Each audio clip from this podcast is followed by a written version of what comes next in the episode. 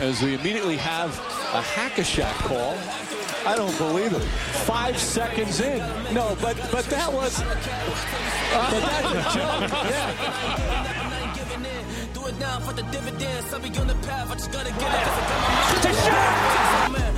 Wait has ended after a half century. The Milwaukee Bucks are NBA champions once again. And this is his house. I am just on the journey. Just know that I'm just going to say. Muy buenas a todos, bienvenidos a un nuevo directo de Hackashack. Volvemos ya para la semana 9 de la NBA, como siempre la comentaremos un poquito por encima, centrándonos en algunos temas más que en otros. Y, como siempre también, mis compañeros, por un lado Daniel Cortiñas y por el otro, como siempre también, Pablo Díaz. Muy buenas, Diego. Aquí seguimos otra semana más, otro martes de Hackashack. Nos acercamos a las Navidades, pero parece ser que aquí no nos dan vacaciones. Estamos peleando aún. El sindicato está a tope trabajando para ver si podemos conseguir unas vacaciones, pero no tiene buena pinta. Así que eh, toca seguir currando. ¿Qué tal, chicos? ¿Cómo estáis? Eh, sí, la verdad es que a todos los niveles las navidades se nos están quedando un poco amargas, ¿no? Porque, bueno, eso, eh, estamos sobreexplotados principalmente y secundariamente parece que los partidos de Navidad los va a jugar eh, mi prima. Mi prima la van a llamar mañana de los Nets para jugar, para defender a Horton Tucker en el Nets Lakers. Así que, así que bueno, a ver qué, pasa, a ver cómo evoluciona la situación de, de los protocolos en la NBA, aunque ya hay varios casos que parece que no van a llegar. Y, y vamos para adelante que hay cosas que contar. Pues lo dicho, hay bastantes cosas que contar, así que sin más dilación, entramos directamente en nuestra primera sección del directo en Bajo el Foco.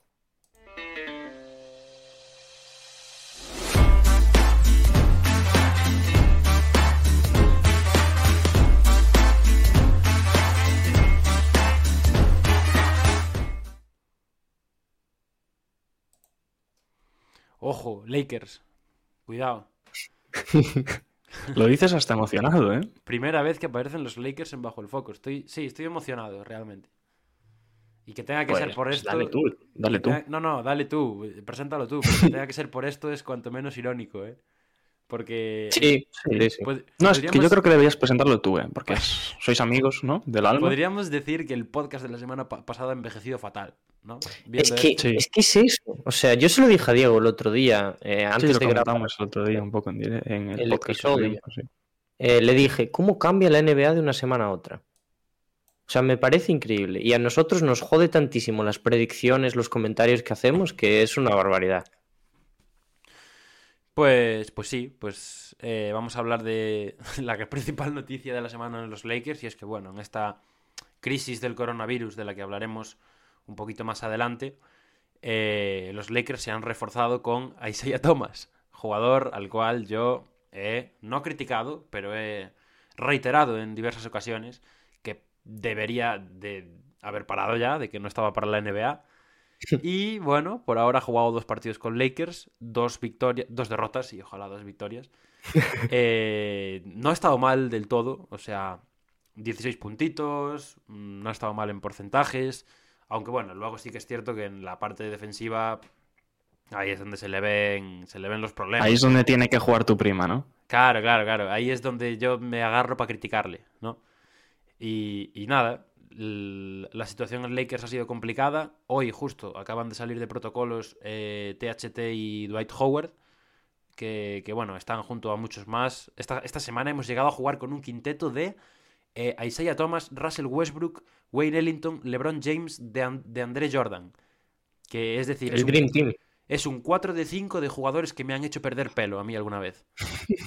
es, menos Wayne Ellington, que por lo de ahora, sin más, el resto todos en algún momento me han hecho desesperarme. Así que Pero nada. al final perdieron más pelo ellos que tú, ¿eh?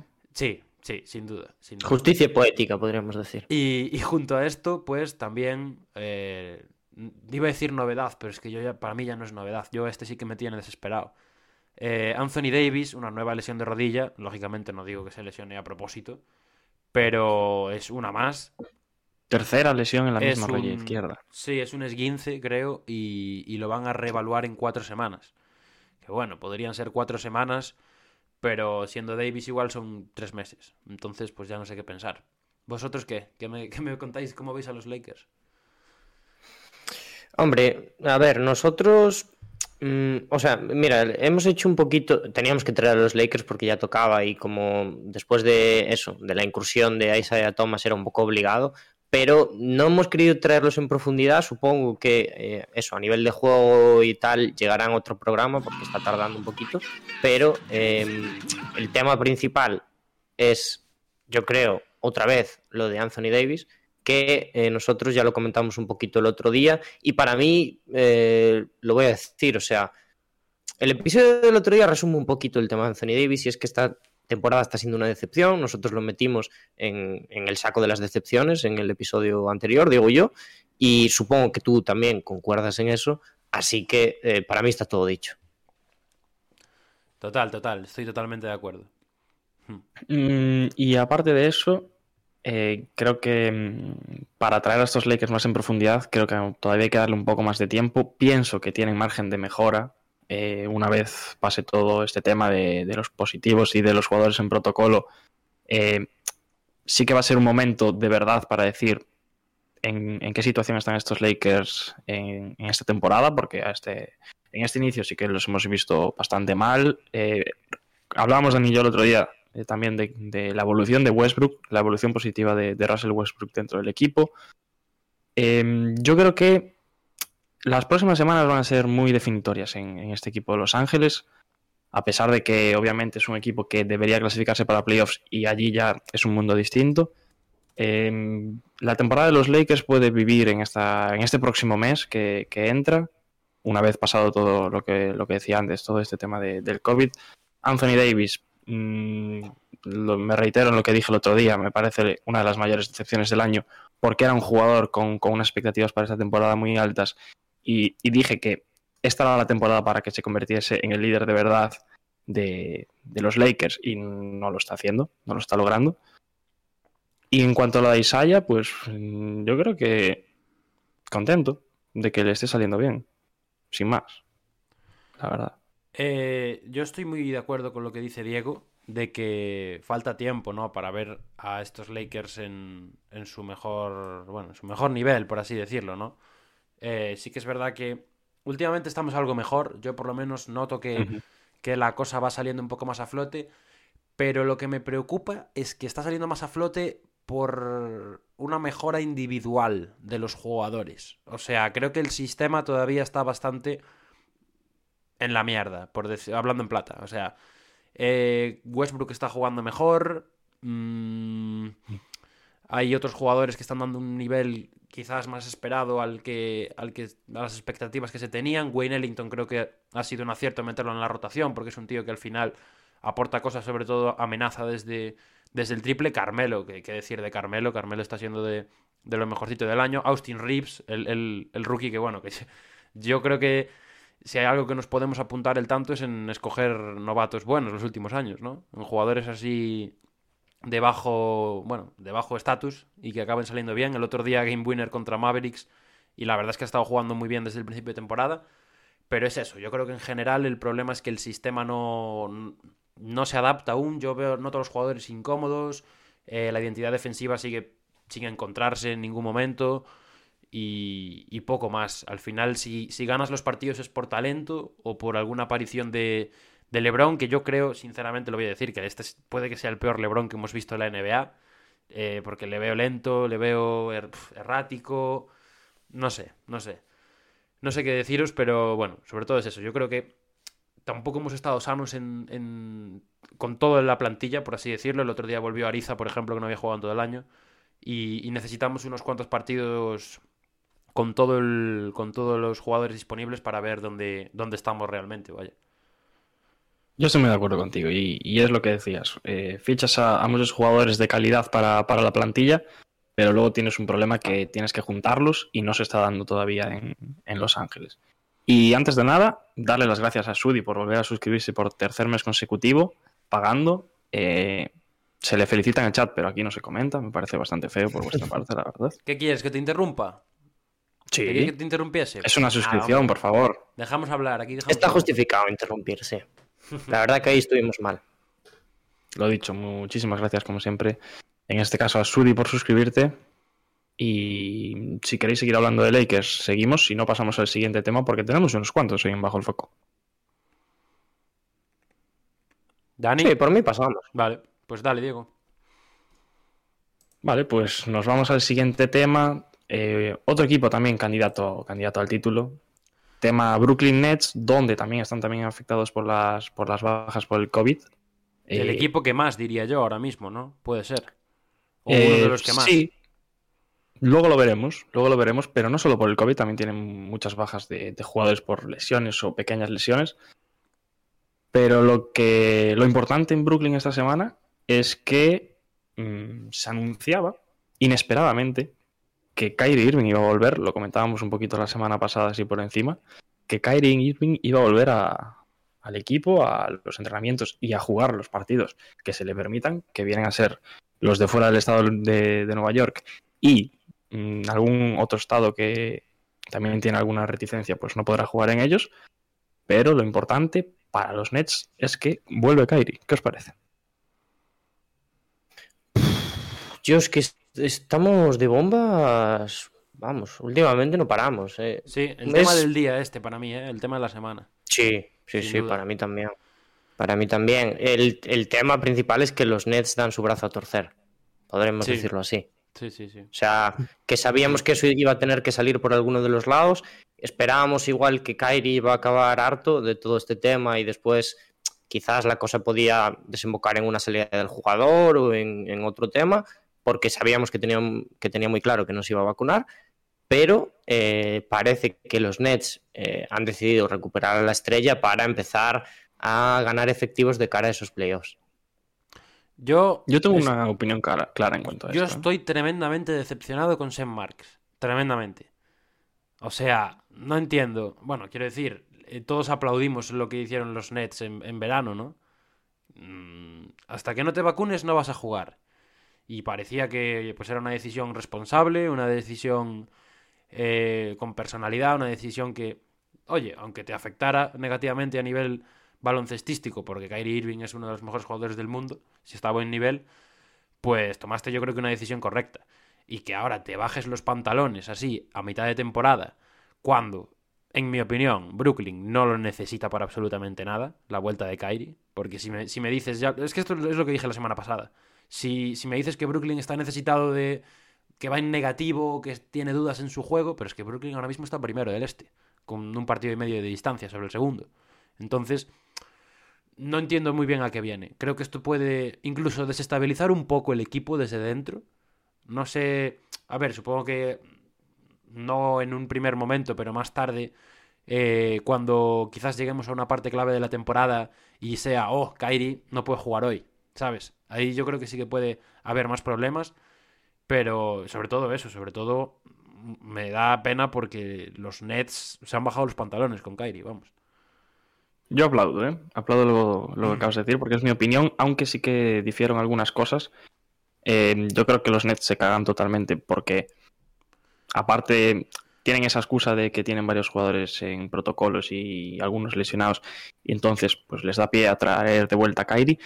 Pero yo creo que han visto que esta temporada no están jugando el juego que, les gustaría, no están del todo bien que les gustaría. Es verdad que están primeros, eso hay que decirlo, que ganan los partidos casi por inercia, pero yo creo que en Brooklyn no pueden estar contentos con lo que están haciendo esta temporada. Para el equipo que tienen, eh, sin Kyrie, creo que no pueden estar contentos y no están haciendo, eh, según lo que, yo creo, el juego que deberían en, cancha. Y por eso creo que, que traen a Kyrie Irving un poco para intentar ver eh, cómo juegan o esa mejoría que en teoría debería traer Kyrie para volver a, a lo que fue el año pasado en ciertos momentos.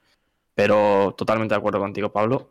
Me parece que en su momento fue una decisión acertada apartarlo y ahora mm, no le veo motivo, a pesar de ese que comento que mm, quieren tratar la, la situación para ver si consigue mejorar el juego del equipo. Bueno, yo es que creo que es una cuestión eso a largo plazo. Al final, el tema Irving, yo no voy a sacar conclusiones hasta que lo vea en pista y lo vea comportándose dentro del organigrama de la NBA, por así decirlo. Y lo comentábamos, Dani, tú y yo el otro día, eh, que este, O sea, que la situación de Kyrie ahora, pues igual no es tan importante, pero en el momento en el que llegue a playoffs, cuando solo pueda jugar eh, tres partidos de, de siete, o en una serie, por ejemplo, en Toronto no pueda jugar, ¿qué haces? Ya. ¿Qué hace- O sea, los Nets eh, vendrían, vamos a decir así, acostumbrados, entre comillas, a jugar con Kyrie Irving y lo pierdes en una serie completa. Por ejemplo, si fuese contra Toronto, o lo pierdes en cuatro partidos y tienes ventaja de, de campo en, en Nueva York. Que de aquí a allí puede evolucionar mucho las cosas, los protocolos de, de Nueva York pueden cambiar y, y etcétera. Pero no sé yo cómo afectaría esta situación de cara a playoffs. No me parece muy, muy positivo eh, tener a Kyrie en el equipo, ya pensando, teniendo en cuenta que estos Nets van a estar en playoffs y van a ser uno de los cocos. Bueno, lo que está claro 100% es que, aunque sea ah, para jugar los partidos de fuera, esto es una noticia que cambia bastante el panorama. Porque los Nets, no quiero decir que vuelven a ser lo que todos esperábamos al principio de temporada, pero están más cerca. También Bueno, vuelven a ver, juntar al Big Three. Claro, hay- que ver a qué, nivel ahí. está, a qué nivel está Kyrie, hay que ver si vuelve bien, si tiene la cabeza donde la tiene que tener. Bueno, que eso ya sabemos que no, pero... eh, y demás, pero bueno, por lo de ahora, eso, yo creo que hay que esperar a, a que entre en dinámica, que está eso, a la espera de las pruebas negativas. Y, una vez las... No lo hemos comentado. eso. No, no, No lo hemos es- comentado es que de momento no va a poder jugar.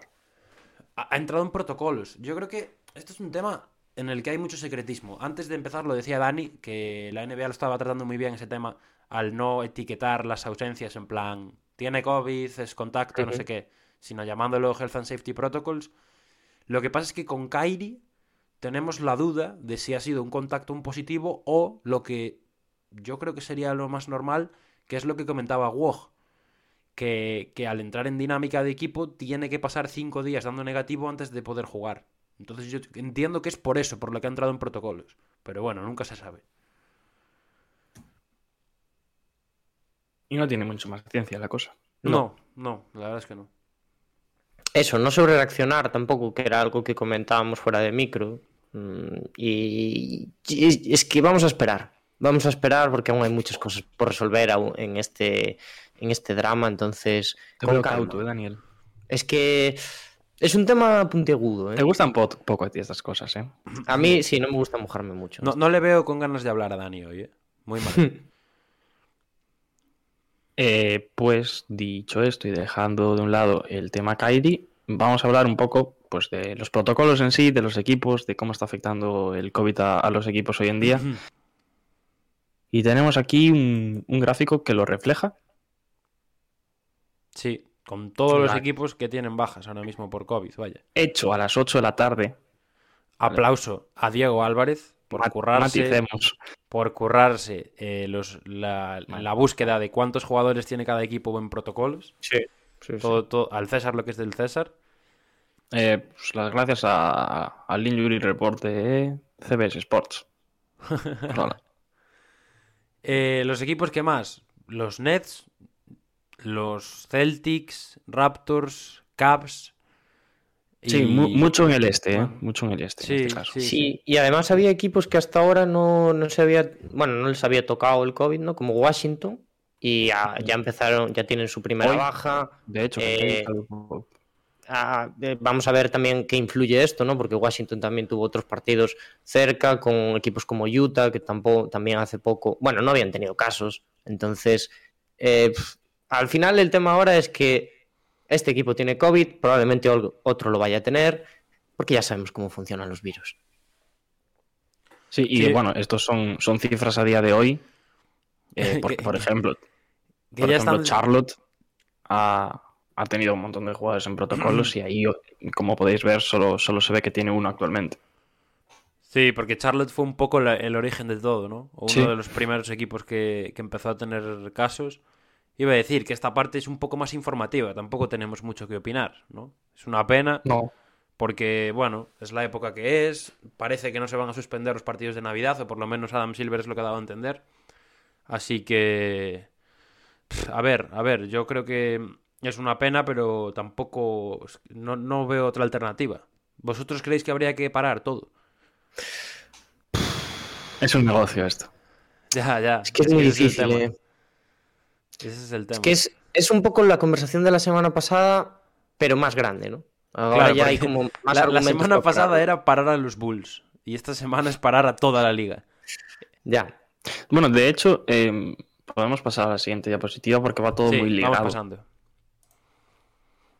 Va todo muy ligado porque todas estas bajas que, que ha habido en los equipos por protocolos, sumadas a las que ya tienen por, por lesiones o por cualquier motivo incluso personal, eh, ha provocado que se cancelen varios partidos ya esta semana y, alguno de la que entra, bueno, la que entró ayer, que, son los que estáis viendo en pantalla. Los que ya se, cancelaron la, la semana pasada, el, el Detroit Pistons contra Chicago, el de Chicago contra Toronto, Luego tenemos New Orleans contra Philadelphia 76ers, Denver contra Brooklyn y Cavaliers contra Hawks, que se cancelaron el mismo día, los tres. Luego un, un Orlando Magic contra Toronto Raptors y un Washington Wizards Brooklyn Nets. Ligado un poco al gráfico que veíais antes, los equipos más tocados como son Nets, Toronto, eh, incluso Filadelfia, que ahora tiene pocos, pero tú llegó a tener cinco o seis jugadores en, en esos protocolos, pues ha llevado a que se cancelen varios partidos cuando pensábamos que los de los Bulls iban a ser los únicos.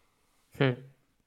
Sí. Hmm. A ver, el problema principal y el del que todo el mundo se está quejando, sobre todo esto la NBA lo va a ver repercutido a nivel de audiencia, es que no están jugando las estrellas. ¿no? Y que se suelen sacar estas típicas capturas de las alineaciones iniciales, de está jugando ahí. Luke Eh, Cornet, ¿no? claro. Oye, tengo que decir una cosa. Vamos a hablar. ¿Puedo pasar de diapositiva, Diego? Y ponemos la siguiente ya. Sí, Que es un poco de. Que pone ahí lo que de. también ligado a esto. Sí, sí. Explica las normas y luego cuento algo. Porque hay algo que Todo me, COVID me- aquí. me hace gracia, me hace gracia. Explico las normas. ¿Las quieres explicar tú, Dani? Sí, vale. Eh, a Se, ver, nota, se notan la- las ganas que tenéis de hablar de este tema, ¿eh? Porque hemos hablado muy poco del COVID en la NBA sí. y estamos deseosos de hacerlo, vamos. Además, bueno, eso, parece que vamos a tener que seguir hablando de esto más tiempo, pero eh, la última actualización a nivel eh, administrativo, y es que la NBA eh, esto obliga, ¿no? Es que se permitirá a los equipos firmar a un reserva por cada jugador con contrato positivo, y aquí es donde entra la obligación, que es a partir de dos positivos, la NBA te obliga a firmar un reserva. De tres positivos, creo que ya te deja firmar dos, no sé si te obliga a Sí, dos o te obliga a siempre un número, un número menor al, al que tengas. Vale. Si tienes cuatro, tres. Si tienes siete, seis. Y así Sí, es algo que se está haciendo mucho ahora y ya para terminar, eh, que ya no hay límite ¿no? de partidos para los jugadores two-way. Antes eran 50 partidos, antes eran menos también, que me acuerdo que justo cuando entramos nosotros, eh, cuando lanzamos el podcast, llegamos a comentar este cambio que se produjo la temporada pasada. Y entonces ahora los, Memoria, ¿eh? hombre, Ya ves, ¿eh? Ya ves. los jugadores two-way, eh, vamos, pueden hacer una fiesta, yo creo. Hoy se, hoy se cena, ¿no? Dirían los jugadores two-way.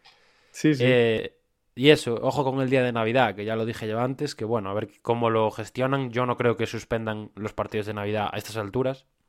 Ha salido hoy que una cosa un poco como que lo, que lo van a vigilar, ¿no? Yo el- el- no me acuerdo ni de qué decía el tweet, pero era un poco como que... Yo lo que leí es que van a primar mucho el uso de mascarillas en todos los espacios públicos. Que bueno, se lo van a pasar por el forro la mayoría, Seguramente. seguramente. sí. Pero, pero la intención está ahí. Y poco más. Poco más Lo- he leído yo. Lo que yo os iba a decir, con esto... Además, y test todos los días. Creo todos los días Ya. lo van a hacer. Con esto que, que comentábamos ahora de los fichajes, de los refuerzos, de si hay positivos y demás. Que yo creo que es lo más positivo de todo y es que estamos volviendo a ver a auténticos dinosaurios de esta liga volver a, a jugar. Porque hoy, hace unas horas, por ejemplo, Ersan Ilyasova ha fichado por, por Cleveland, ¿puede ser? No sé. Pero hay uno que me, que me sorprendió aún más porque yo pensaba que estaba retirado. Que es CJ Miles. O sea, CJ Miles, un clásico. Además, que de, Indiana, que lo- de hecho lo trajimos en apodos. No sé si os acordáis por aquello de, de CJ Kilometers y tal. Pues ha, ha firmado también, no sé dónde. Y. Y eso, me hace gracia porque, bueno, por lo menos, pues ve- vemos a jugadores que están fuera de la liga. Lance Stephenson ha firmado hoy con Atlanta, por ejemplo, también. Entonces, al final, pues son. Son cositas. Sí, sí, sí. Y bueno, lo dicho. eh, esto que de lo que hemos hablado, pues de estos cambios más administrativos, como comentaba Dani, vienen dados un poco para que la NBA consiga mantenerse en pie, que no haya que cancelar muchos más partidos, que los equipos puedan disponer de, de jugadores, vamos a decir entre comillas, ilimitados eh, y poco más. ¿Esto creéis que puede repercutir también directamente el tema de los Chuguay, obviamente, a, a la G-League, ¿no? Sí. A la. G-League ¿Qué, va, qué- va- qué- va a haber muchos jugadores que, que acaben jugando en la NBA. qué puede hacer la G-League, no? También para compensar esto. Es, puede ser interesante. Y por mi parte, nada más que decir de esto. No, un bajo a foco cortito, ¿eh? Sí, Queda una bueno. cosa. Queda una Queda cosa una, para una. acabar. Pensaba que no quedaba. por- por eh. alto. Mira, no, no será el más largo en, en tiempo. Pilla un poco a desmano, ¿eh? No será el más largo en tiempo, pero sí en temas, ¿eh? Bueno, Sí, este, eso sí, sí. este no se podía dejar pasar. Nos pilló, o sea, hace justo una semana de esto, pero Sí. había que traerlo. Había que traerlo. Mm. Martes de madrugada, ¿no? Justo Sí, después, de- después del podcast. directo. Sí, sí. Bueno, no, martes no, miércoles, claro. La, la suerte de Hakashak se llama. Miércoles de madrugada. Eh, bueno, pues Coméntanoslo, coméntanoslo. Que ¿Lo te veo emocionado. Eh, nada, eh, ya estaba a cinco triples, si no recuerdo mal, la, la semana pasada cuando lo comentábamos, de superar eh, el récord de triples, Stephen Curry, estamos hablando obviamente de convertirse en el jugador con más triples anotados de la historia de la liga, y en el Madison, que ya sabíamos que quería superarlo ahí, ¿no? Por todo lo que se iba a montar después, eh, pues lo consiguió, consiguió este objetivo y ya se pone primero con 2.986 triples anotados, superando a el amigo Allen. Dos- 2.986 y contando, porque supongo que claro. igual la semana que viene o dentro de dos ya tendremos que contar los 3.000 triples de Stephen Curry. El primero en llegar. Eh, pff, nada, es un, es un trámite esto, ¿no? Algo que Y, ya... y casi 3.000 en, en 800 partidos o algo así. Sí, sí, en la mitad de partidos que jugó Ray Allen en toda su carrera. Ray Allen creo que son más de 1.300 y Curry son, eso, menos de 800 o cerca de 800. Nada, e- es lo que digo, un trámite, ¿no? Todos sabíamos que este momento iba a pasar. La única pregunta era cuándo y cómo. Y, y fue en el Madison. Salió. Yo no vi el partido, sinceramente. Pero vi el, el- el principio y ya salió como. Hombre, la gente estaba esperando para, para eso solo. La gente ya ni se sentaba. Estaban ya a ver que meta los dos triples y, y nos venimos aquí abajo. Bueno, y los Knicks contentos, ¿no? Porque hicieron billetera. También, también. Sí, sí, sí. El, el- el Madison es, es- Al final siempre atrae a la. Me, me parece muy, muy poético que Curry tuviera su primer gran partido de su carrera en el Madison y que batiera el récord de triples en el Madison. Aquel Sí, sí, que mítico. Se cierra de- el círculo. Sí, aquel mítico de 54 puntos, creo que fueron. De en 2011, 2012. Y ayer, pues eso. Bueno, ayer, sí. La semana pasada hizo, hizo historia. Un récord histórico de, de Stephen Curry que cierra nuestro bajo el foco. Hablaremos de él después. Voy haciendo Hablaremos de spoiler. él Sí. después. Spoiler. Y para pasar ahora, decía, a nuestros jugadores de la semana.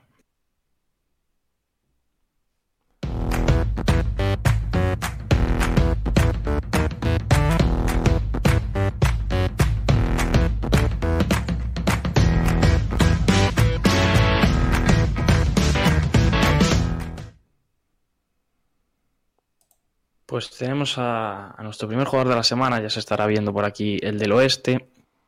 Mm, si alguien lo sabe, porque yo no me acuerdo, y puede decir No, hombre, no, a Diego. cuál seleccionó la NBA. Ah, la NBA Eh, seleccionó ah, a pues Carl yo Towns. La NBA seleccionó a Carl Anthony Towns. Y a Jason Tatum, ¿no? Y a Jason Tatum, sí, señor. Perfecto. A- a Car- y podemos decir que ha habido un pequeño fallo de coordinación aquí, ¿no? ¿Le, le- le quieres llamar por su nombre o le quieres llamar fallo de coordinación? ¿Cómo le quieres llamar tú? Eh, pereza, vaguería. Por, por parte de todos, por parte de todos, ¿eh? O sea, a mí me parece que es una buena elección para el jugador de la semana, no sé vosotros. Sí, Quizás la de Es- Cat es, es más lógica, porque los Timberwolves han estado invictos esta semana con un 3-0. Pero y con yo un creo- muy buen cat, las cosas como son. Sí, pero yo creo que no está mal poner a Demian Lillard, como lo hemos puesto nosotros, con casi 32 puntos, 7 rebotes, que son los mismos que Kat en toda la semana, ojo al dato, 4 asistencias y, y sobre todo con ese 40% en los triples, que es lo que más le, le veíamos echando en cara desde el principio del año. Creo que sobre todo se lo merece porque es la primera gran semana de Lillard en los Blazers y aún así solo ha servido para un 2-2 de récord. Diego. Bueno, el pan de cada día. Mm, ha despertado. Eh, hemos visto una buena semana de él. Ahora falta que consiga mantenerlo. Esperemos que sí, por, por el bien de Portland. Pero es eso, un 2-2 en una gran semana de tu mejor jugador. Mm, sigue sin estar acompañado. Mm, las cosas como son. Eh, y aún por encima, mm, lo que debería ser su acompañamiento principal, que son McCallum y, Nurkic, eh, no están llegando al nivel que se les presupone. Eh, ha habido un downgrade con respecto a ese, a ese inicio de temporada. Están, para mí están bajando su nivel ambos. Y las únicas, para mí, notas positivas en Portland son el, avance de, la secundaria. Larry Nance, eh, Nasir Little, Anthony Simmons son las pequeñas noticias positivas que hay, que hay, en Portland junto a esta buena semana de Damian Lillard. Uh -huh. Yo lo voy a decir ya, yo era partidario de Cat. Yo también. ¿eh? Está un, está un poco feo decirlo ahora que lo hemos escogido. Pero. No, cosas, de cosas que. Sí, cosas de la A vida. ver, a veces hay que darle regalos a Diego. Sí, es verdad. sí. Hay que animarlo. Por lo de ahora no hemos visto a Diego optimista ni un solo podcast esta temporada. Eh, vamos décimos ya, ¿eh? O sea que hay que hay que darle alguna alegría de vez en cuando, así que yo estoy de acuerdo. Venga, chavales, ¿quién quiere la conferencia este? Que vamos a ser súper eh, originales respecto al resto de semanas. Pero es que no nos da, no nos da pie a más este tío. Bueno, pues la cojo yo mismo. Kevin Durant, obviamente, es nuestro jugador de la conferencia este. Seguimos en las mismas nosotros. No tenemos el típico contador que se le pone, ¿no? De, de tantas semanas Ya. lleva aquí. No. Que estaría bien. Yo lo pensé, bien. tío. Sí. Pero uf, habría que volver atrás, habría que trabajar un poco. Uf, eso no se nos da muy bien. Entonces, el jugador de los Brooklyn Nets sigue estando en nuestro jugador de la semana de la conferencia este. Récord semanal 2-0. Los Nets siguen pisando el acelerador. 34 puntos por partido, 12 rebotes, 9,5 asistencias, que es una barbaridad, eh, tirando un 47,2% y jugando 43,6 minutos, que son muchísimos. Pero, ¿qué queréis que os diga? Mm, imposible no tenerlo aquí. Por lo Ya. menos para mí y para el resto de la redacción de Hackashack también. Es y tirando, semana- hay que decir, 43 minutos tirando un equipo Claro. que, Debo decir. que no los- tiene prácticamente ninguna pieza, por así decirlo, ahora Claro, mismo. claro. Yo creo que los minutos esta semana sí que están justificados. Puede ser que sea la única semana en la que están justificados. Porque en el resto sí que lo criticábamos, pero ahora los Nets, como hemos visto, están asolados por, por el avance del virus. Y bueno, pues a Durant, que por cierto están protocolos ya también, pues no le quedaba otra que, Joder. que jugar casi todo el partido entero. Pero bueno, otra semana más para, para Kevin Durant en su línea. ¿No? Podemos decir. Y antes de seguir, voy a leer un poco el chat porque hemos sudado bastante hoy. Eh, muy buenos gráficos los que os curráis, nos dice Luis Guerra. Muchísimas gracias.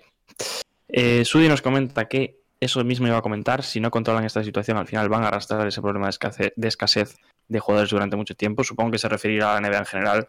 Eh, lo hemos comentado un poquito y, y totalmente de acuerdo.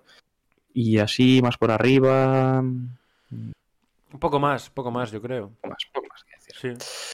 Pues nada, dicho esto, Pablo, te, te toca, le toca ya tu sección. Así Me que gusta mi sección esta este semana. Me gusta mucho. Submarino morado.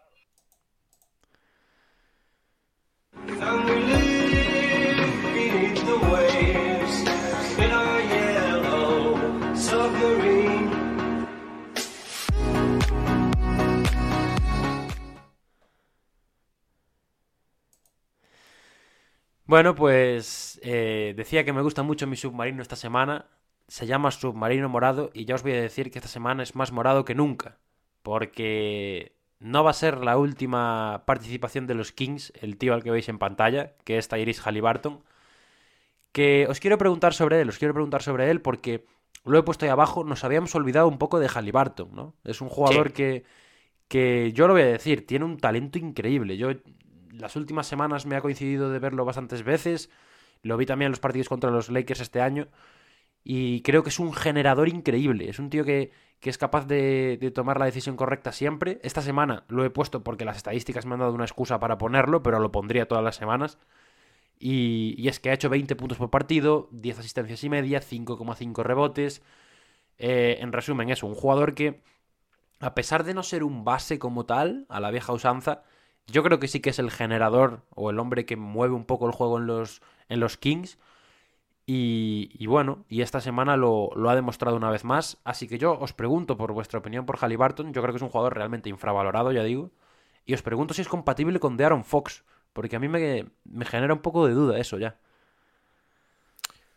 A ver, yo creo que sí. Yo creo que sí. El año pasado vimos buenos tramos de los dos también. Yo sigo confiando en que los Kings van a ser capaces de tomar todo el talento que tienen y por lo menos construir algo fiable.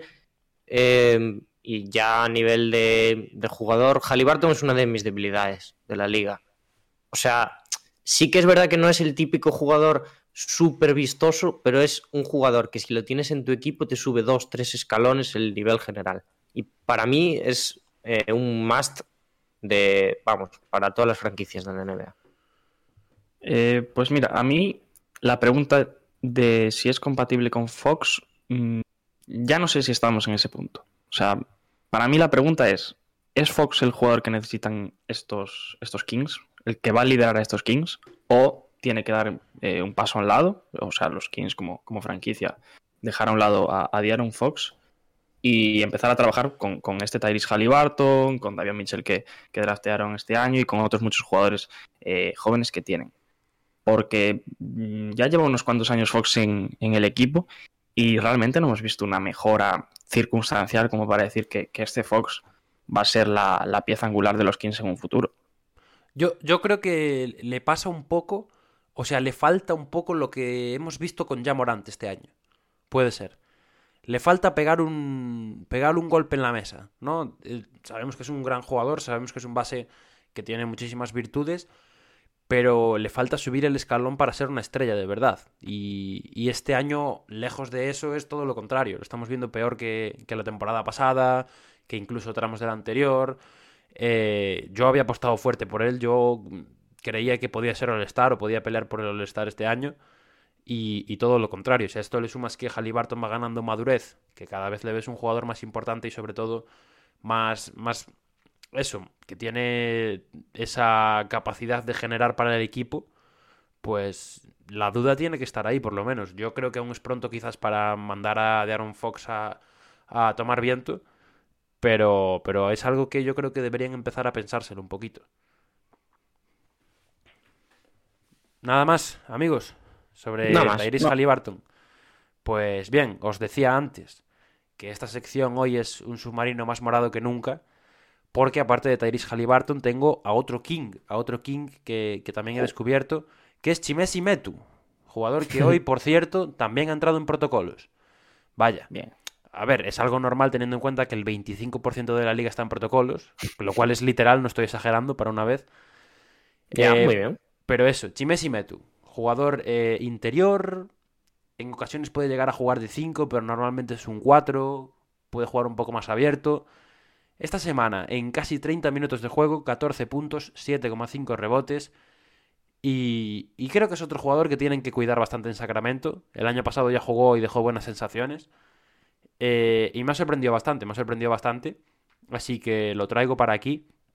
En unos nuevos Kings, por cierto, que no lo hemos comentado, pero desde que llegó Alvin Gentry están bastante mejor.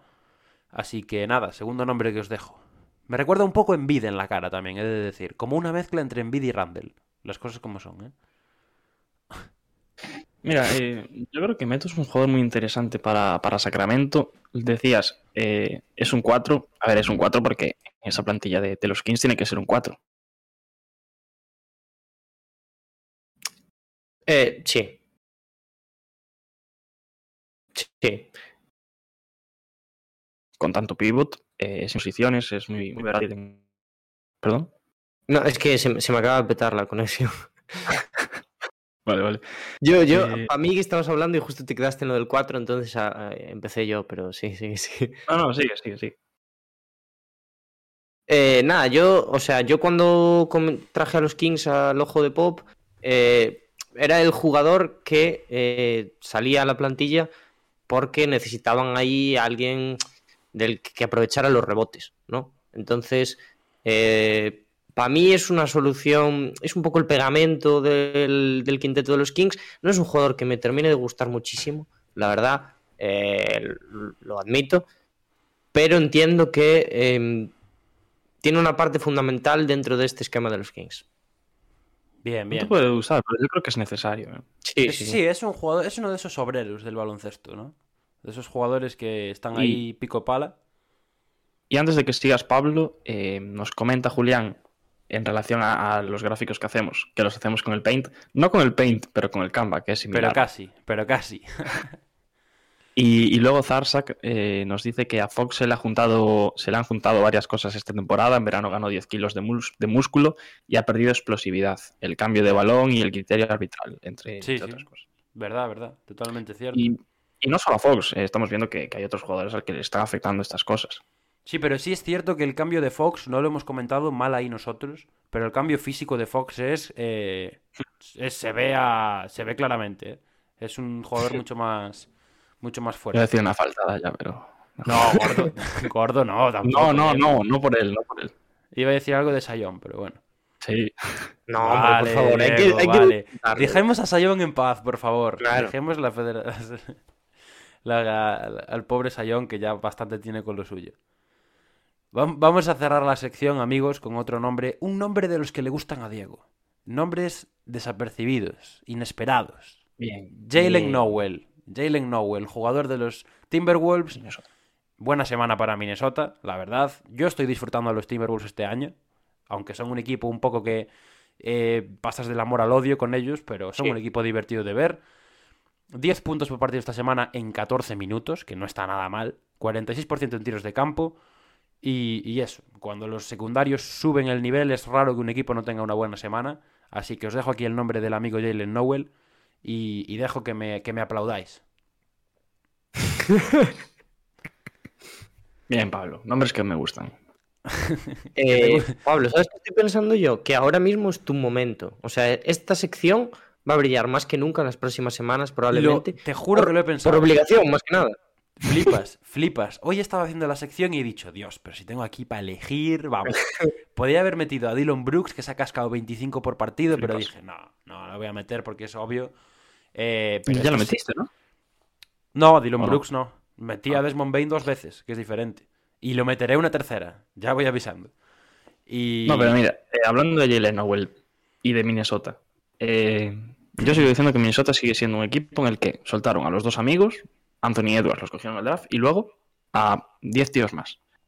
Pero con el paso de los años, mm, sobre todo del año pasado a este, ya va teniendo ciertas piezas que van mm, aportando cosas al, al equipo de manera más directa que, que lo que vimos el año pasado, que fue un auténtico descalabro. Sí, sí, sí, sí. Y Jalen Nowell es, es uno de esos jugadores. Se ve, se ve una estructura, por lo menos. Hay algo. Sí. ahí. Algo. Existe. Luego, que luego no les da la gana de defender durante dos cuartos y pierden un partido ahí, ¿no? Pero hay, hay una intención de, algo en los Timberwolves. Así que veremos. A mí me encantaría verlos en un play-in, la verdad. Creo que son un equipo emocionante de ver y podrían dar guerra a más de, a más de uno, seguro. Y poco más, gente. Eh, no sé si hay algo más por el chat, porque no me va el chat un día más. La verdad es que últimamente me funciona bastante mal. Pero por mi parte, Diego, puedes pasar cuando quieras. Sí, mira, nos, nos comenta Julián con, con lo del Canva que hasta la Federación de, de, de Fuchibol, de, de Fútbol, ha cambiado su logo con el Canva. Sí, el, el es nuestro, el nuestro no es con el Canva el logo, todo hay que decirlo, ¿eh? El logo sí que está currado. Todo hay que Vale, decirlo. vale. Pero bueno, somos referentes del Canva ahora mismo. Sí, Sí, sí. sí. Si queréis unas clases, Las, las acciones del Canva en bolsa. Pagadas, están- obviamente. las acciones del Canva en bolsa están al alza por, gracias a nosotros. Y con la tontería del día, Dani, prepárate, porque nos vamos a ir ahora mismo al ojo de pop.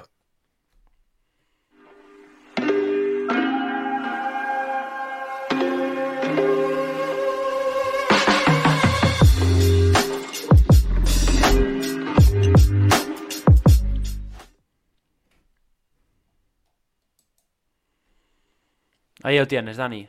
Adelante. Pues muy bien. Em, antes de empezar, vamos a hablar de los Grizzlies, ya lo digo ya. Em, me gustaría decir que es una semana difícil y lo que le decía Pablo, ahora a él le van a venir semanas buenas para meter jugadores ahí, pero yo creo que me van a venir semanas complicadas a mí porque la clave de esta sección es un poquito encontrar consistencia en alineaciones, en formas de juego, en determinadas dinámicas, eh, sobre todo eso de pizarra, y es algo que nos está faltando en los últimos tiempos por lo que venimos comentando, por el tema COVID y, tal. Entonces, mm, es difícil encontrar algo súper reseñable y que tenga una cierta continuidad, pero vamos a tirar de los Grizzlies, que eh, supongo que el tema principal ya lo sabéis todos, y vamos a centrarnos un poquito en eh, la ausencia de ya, ¿no? Sin ya Morant, todo indicaba que Memphis iba a patinar, que iba a perder a un líder, bueno, perder a un líder como Morant después del crecimiento que había tenido esta temporada y la importancia que estaba demostrando para el equipo, no iba a ser cosa fácil, pero yo creo que se han sobrepuesto y han conseguido una racha de 10-2, que es mm, bastante, bastante, bastante buena. De hecho, en esa racha han sido el mejor equipo de la liga y eh, ahora ha vuelto ya. Ya me lo decía Diego hoy, como oye, qué mala suerte que, ibas a hablar de los Grizzlies y sin su estrella y justo volvió ayer. Pero no, porque mm, no me voy a centrar en el partido de ayer, ni lo, ni lo voy a mencionar. es interesante, ¿eh? porque estos, los Grizzlies sin ya han tenido un récord muy bueno. No sé exactamente cuál sí, es. Sí, sí, sí. O sea que tampoco, está, tampoco te han jodido la sección, por así decirlo, porque tienes como un microclima de los Grizzlies de la temporada para analizar que está de locos. Claro, no voy a hablar de esta semana solo, porque voy a hablar eso, un poquillo más de toda la racha. Eh, pero supongo, bueno, ya, eso, volví ayer contra Oklahoma, un equipo al que el propio Memphis había ganado de 73, o sea que mm, la, gente ya empezaba a afilar los colmillos y mm, después de que ya salieran comentarios en Twitter, antes de que volviese ya de que estos Grizzlies juegan mejor sin él, eh, ayer le comentaron en pista eh, unas cosas un poco feas, de que se sentara, de que, de que el equipo estaba mejor sin él. Allá le sentó bastante mal. bastante mal. Vamos a ver. Me, parece súper fuerte que la gente le diga eso, ¿eh? En tu pabellón, además. Mima. Es, es una gilipollez. Perdieron contra Oklahoma. Entonces, bueno, no es, no es el momento ideal para hablar de esto, pero como vamos a hablar de la etapa esa en la que nos faltó la estrella de los Grizzlies, pues yo creo que, está bien. Vamos a ver qué pasó un poquillo ahí y, a eso vamos. Eh, están cuartos ahora mismo y se lo decía Diego el otro día, ¿no? Ahora cualquier aspiración de los equipos del oeste tiene que ser a ese cuarto puesto porque los tres primeros están asegurados. Entonces, los Grizzlies es como que se coronan un poquito dentro de esa clase media alta y eso, están cuartos. ¿Qué están haciendo bien para conseguirlo? Lo que suelo comentar casi siempre, un poquillo la aportación colectiva, ¿no? Un paso adelante hemos visto de determinados jugadores. Primero, em, decir que Pablo ha traído jugadores de la franquicia ya a su sección del submarino mm, con bastante asiduidad. Sí, la verdad es que sí. Ah, me seguís escuchando, ¿no? Sí, es Diego, creo que es Diego el que se le ha ido ahora. Ah, vale. a veces me asusto. Pero estamos bien, estamos bien, todo bien. Vale, pues eso, lo que os decía, o sea, una muestra precisamente de esto es que Pablo ya va apuntando un poco esas cositas antes individuales que yo después puedo traer ya de forma colectiva y los secundarios, los escuderos de Morant han dado un paso adelante importantísimo, no solo para esta temporada, sino también para el futuro de, la franquicia. Dillion Brooks y Desmond Bain son nombres principales. Dillion Brooks, uno de los más longevos de la plantilla, yo creo que ha pegado un, un salto diferencial que ya empezaba a dejar cositas de que iba a ser un jugador mucho más hecho de lo que nos esperábamos la temporada pasada, a finales, y Desmond Bain, candidato al jugador más mejorado del año, poco que decir de él, ya lo conocéis todos, se está abriendo un hueco en la NBA, y yo me voy a centrar sobre todo en una figura, ya sabéis que a mí me gusta focalizarlo todo en un jugador, cuando venimos a hablar de esto también, y va a ser obviamente en el amigo Jaren Jackson Jr. y el click ¿no? Mm. que ha hecho un poquito en la cabeza. Eh, estoy hablando, obviamente, de la mejora que ha tenido. Decepcionaba a principio de temporada, pero yo creo que, y lo estamos viendo, ha despertado. Su clave para él ha sido practicar más y beber mucha más agua. O sea que ya sabéis, seguid el ejemplo de ya, no hagáis como Pablo, que ya sabéis que otra cosa no, pero agua no bebe. Mira, El agua hidrata. récord perfecto. Récord, récord perfecto. ¿Me acabas de acusar de no beber agua? Voy a ir a mear. Os dejo hablando. Venga. Un saludo, gente. Tardo un minuto. Tres directos seguidos llenos a mear. Lo dejamos Hay una dejadez aquí tremenda. Em, pero bueno, vamos a seguir diciendo. Me parece muy gracioso ¿eh? lo del tema del agua, que lo dijese él. Em, yo creo que ya está demostrando que vale esos 105 millones de dólares. Y em, para probarlo, ahora mismo, una estadística súper guay de él es que es el único jugador top 20 en tapones de la liga que mete dos o más triples por partidos. O sea que está probando un poquito cómo es capaz de ser importante en los, en los dos lados de la pista, ¿no? Pero yo lo que me voy a centrar un poquito va a ser en, en lo que estamos viendo de JJ, vamos a decir, aunque podría ser JJJ, eh, de cara al aro, ¿no? Su juego se está volviendo mucho más agresivo, cada vez ataca más la canasta y esto es una muestra de la confianza en sí mismo. El equipo se lo estaba pidiendo, vamos a esperar a que vuelva Pablo, que nos va a poner una cosita por ahí, pero eh, yo creo que, no sé, si, no sé si has visto tú mucho a los Grizzlies, Diego, pero si estás notando un poquillo cómo ha cambiado la mentalidad y sobre todo la confianza de- del amigo JJ. Y creo que lo, que lo llegamos a comentar un poco por encima el- en nuestro podcast del jueves. Bueno, del domingo, perdón. Puede ser, puede ser. Ya estoy aquí, Eh, ya estoy aquí, de vuelta. Creo que, que hablamos algo sobre él, de que había dado un paso adelante en, en ausencia de ya. Y, y coincido contigo en, en que está siendo mucho más agresivo de cara al aro. Antes veíamos un jugador un poco al estilo Kristaps, ¿no? De, de abrirse mucho y de tomarse muchos tiros exteriores y, y de dos en, en suspensión. Pero ahora lo, estamos viendo más incisivo en, en- en esa característica. Y yo creo que es la tendencia que tiene que seguir. ¿Tú, Pablo? Eh, a mí me. Yo necesito ver más de, de Yaren aún, ¿eh? No, no porque haya Ojo, visto eh, me poco. gusta, me gusta tu ambición. No porque haya visto poco, sino porque me sigue dejando dudas. O sea, creo que. Sinceramente, ha tenido rachas de más acierto. Es lo, lo único Yo que creo, veo. yo creo que si consigue mm, encontrar la regularidad, mm, no va a tener problema. en- La regularidad en el tiro. Pero yo creo que tiene que ser más fuerte en la zona, por ejemplo. En el tiro y yo creo que también en sensaciones, porque La- sí. hay partidos en los que mm, le entran pero deja sensaciones de, de flaqueza en ciertos Sí, momentos. total, pero- total. Muy blando. Yo cuando entra lo veo muy blando aún. O sea, es como que tiene la voluntad de intentar anotar bajo el aro, pero todavía le falta dureza para hacerlo. ¿no? Pero a mí me a- parece que está yendo de menos a más y, y me molesta un poco, a veces me molesta un poco su selección de tiro, desde fuera sobre todo. Creo que tira algún triple que es bastante cuestionable, cuanto menos. Pero oye, yo, yo le tengo fe, yo le tengo fe.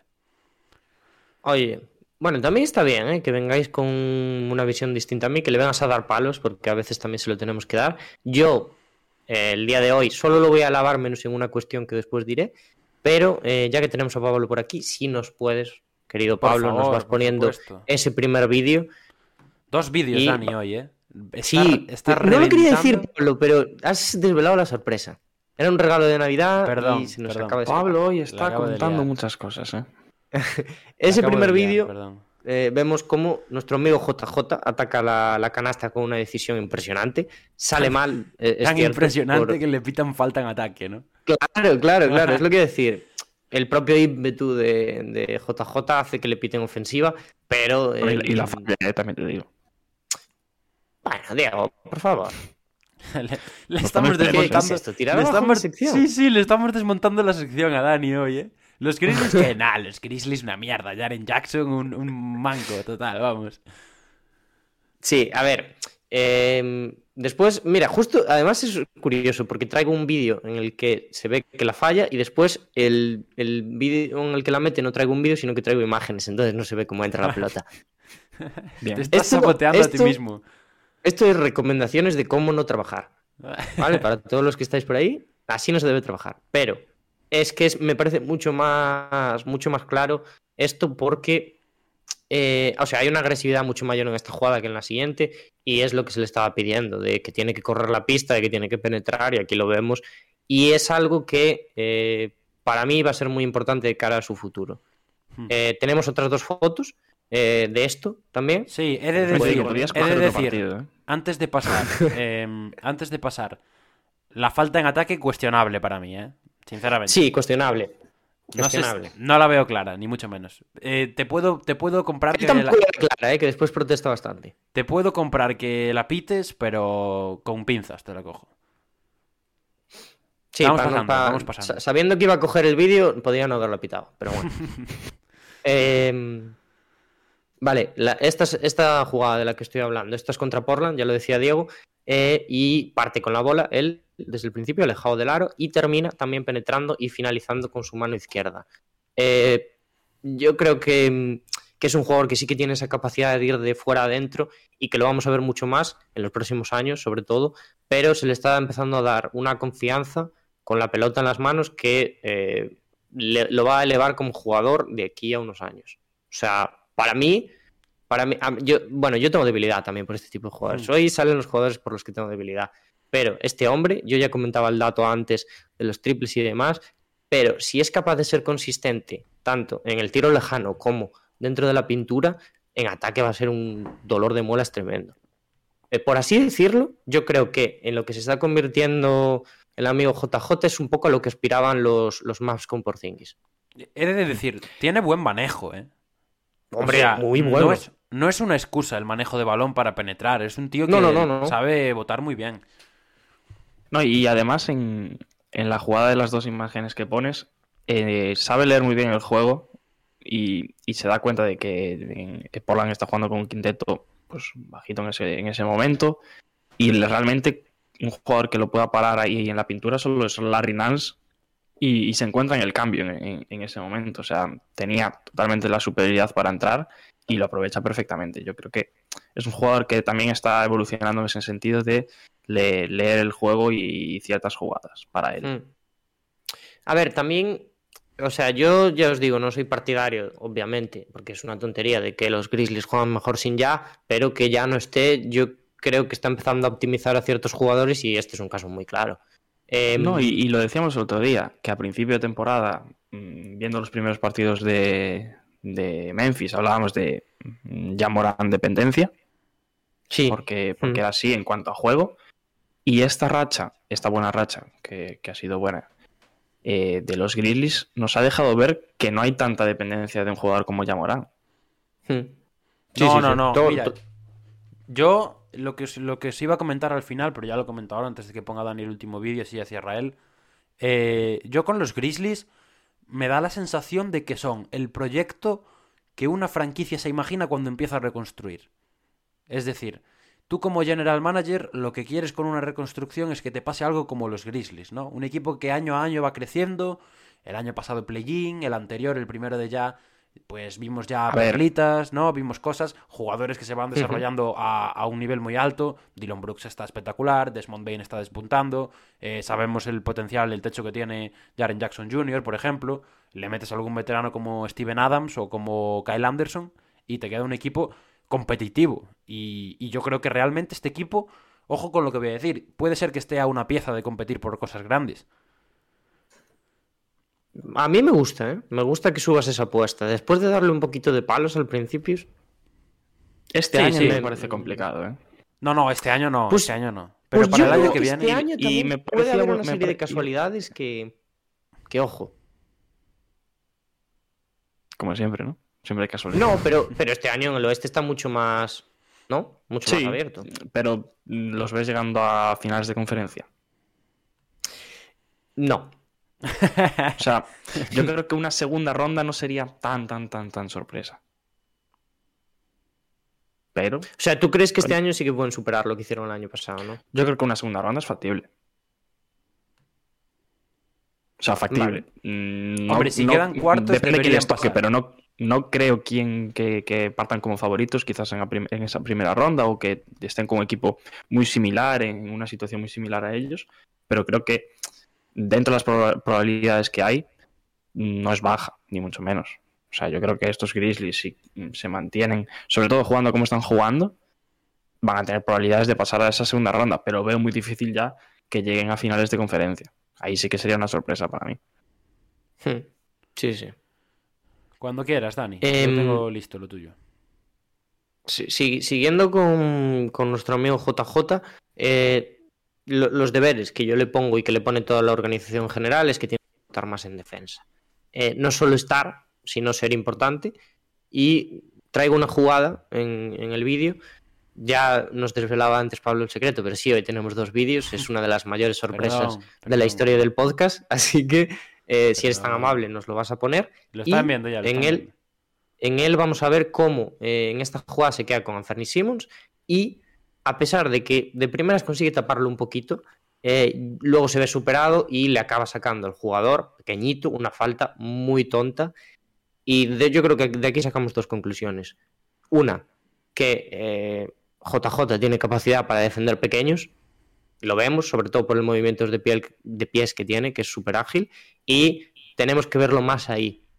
Ten- tenemos que verlo mucho más implicado en defensa, porque, porque en Memphis yo creo que sí que es verdad que el esfuerzo colectivo es muy importante, ¿no? Porque, porque bueno, al final eh, para, para la defensa es una de sus claves, pero, pero yo creo que una vez eh, se imponga ya como defensor de aro y también que pueda hacer esa función que ahora tanto nos gusta ponerle a Mobley como, como que es una de sus claves, eso, que pueda salir a defender bajitos, yo creo que a partir de eso va a subir un escalón importante en Memphis y la competitividad de este equipo va a ser mucho mayor. Em, Mira, hablabas de, de esa falta en concreto. Mm, Yo creo que es un jugador que tiene problemas de faltas también, generalmente. sí, sí, sí. Sí, es verdad. ¿eh?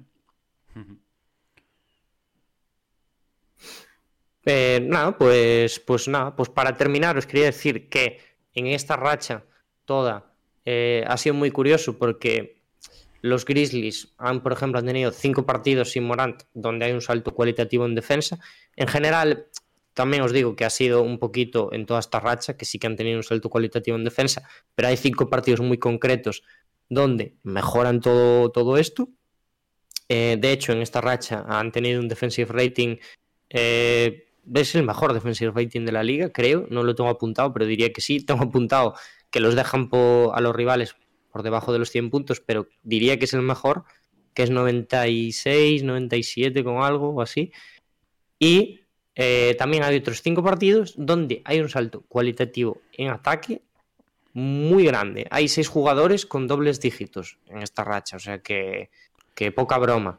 Además, es verdad que no ha sido uno de los calendarios más exigentes de la liga, pero han ganado contra equipos como son Heat, Lakers y Sixers.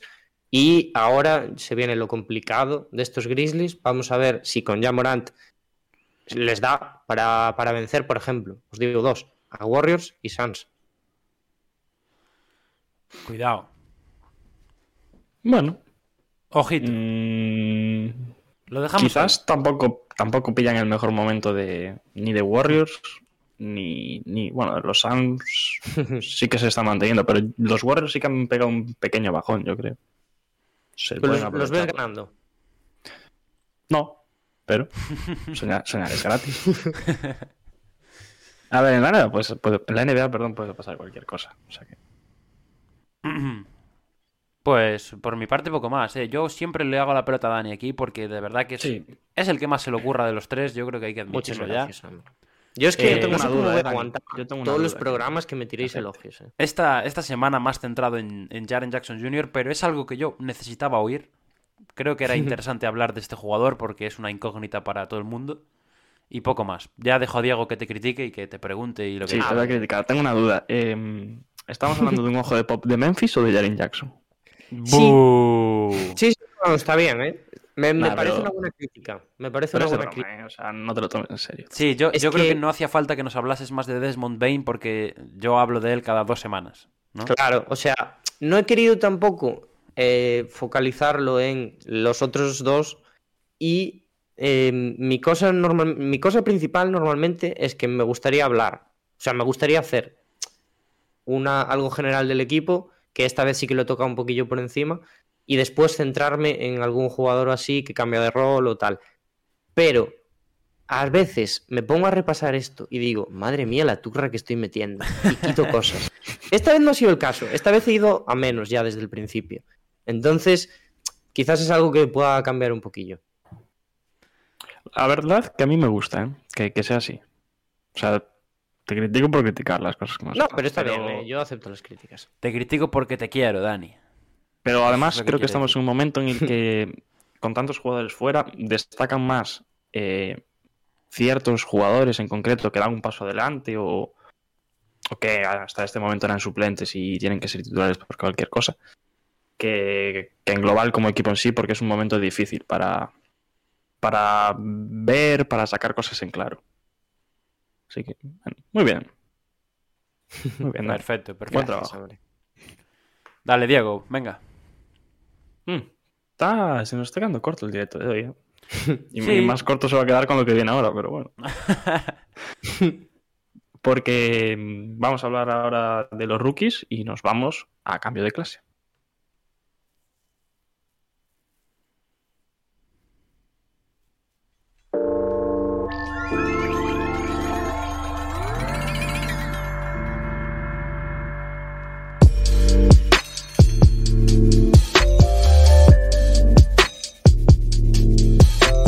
Últimamente los rookies nos están poniendo las cosas muy difíciles, ¿no, chicos?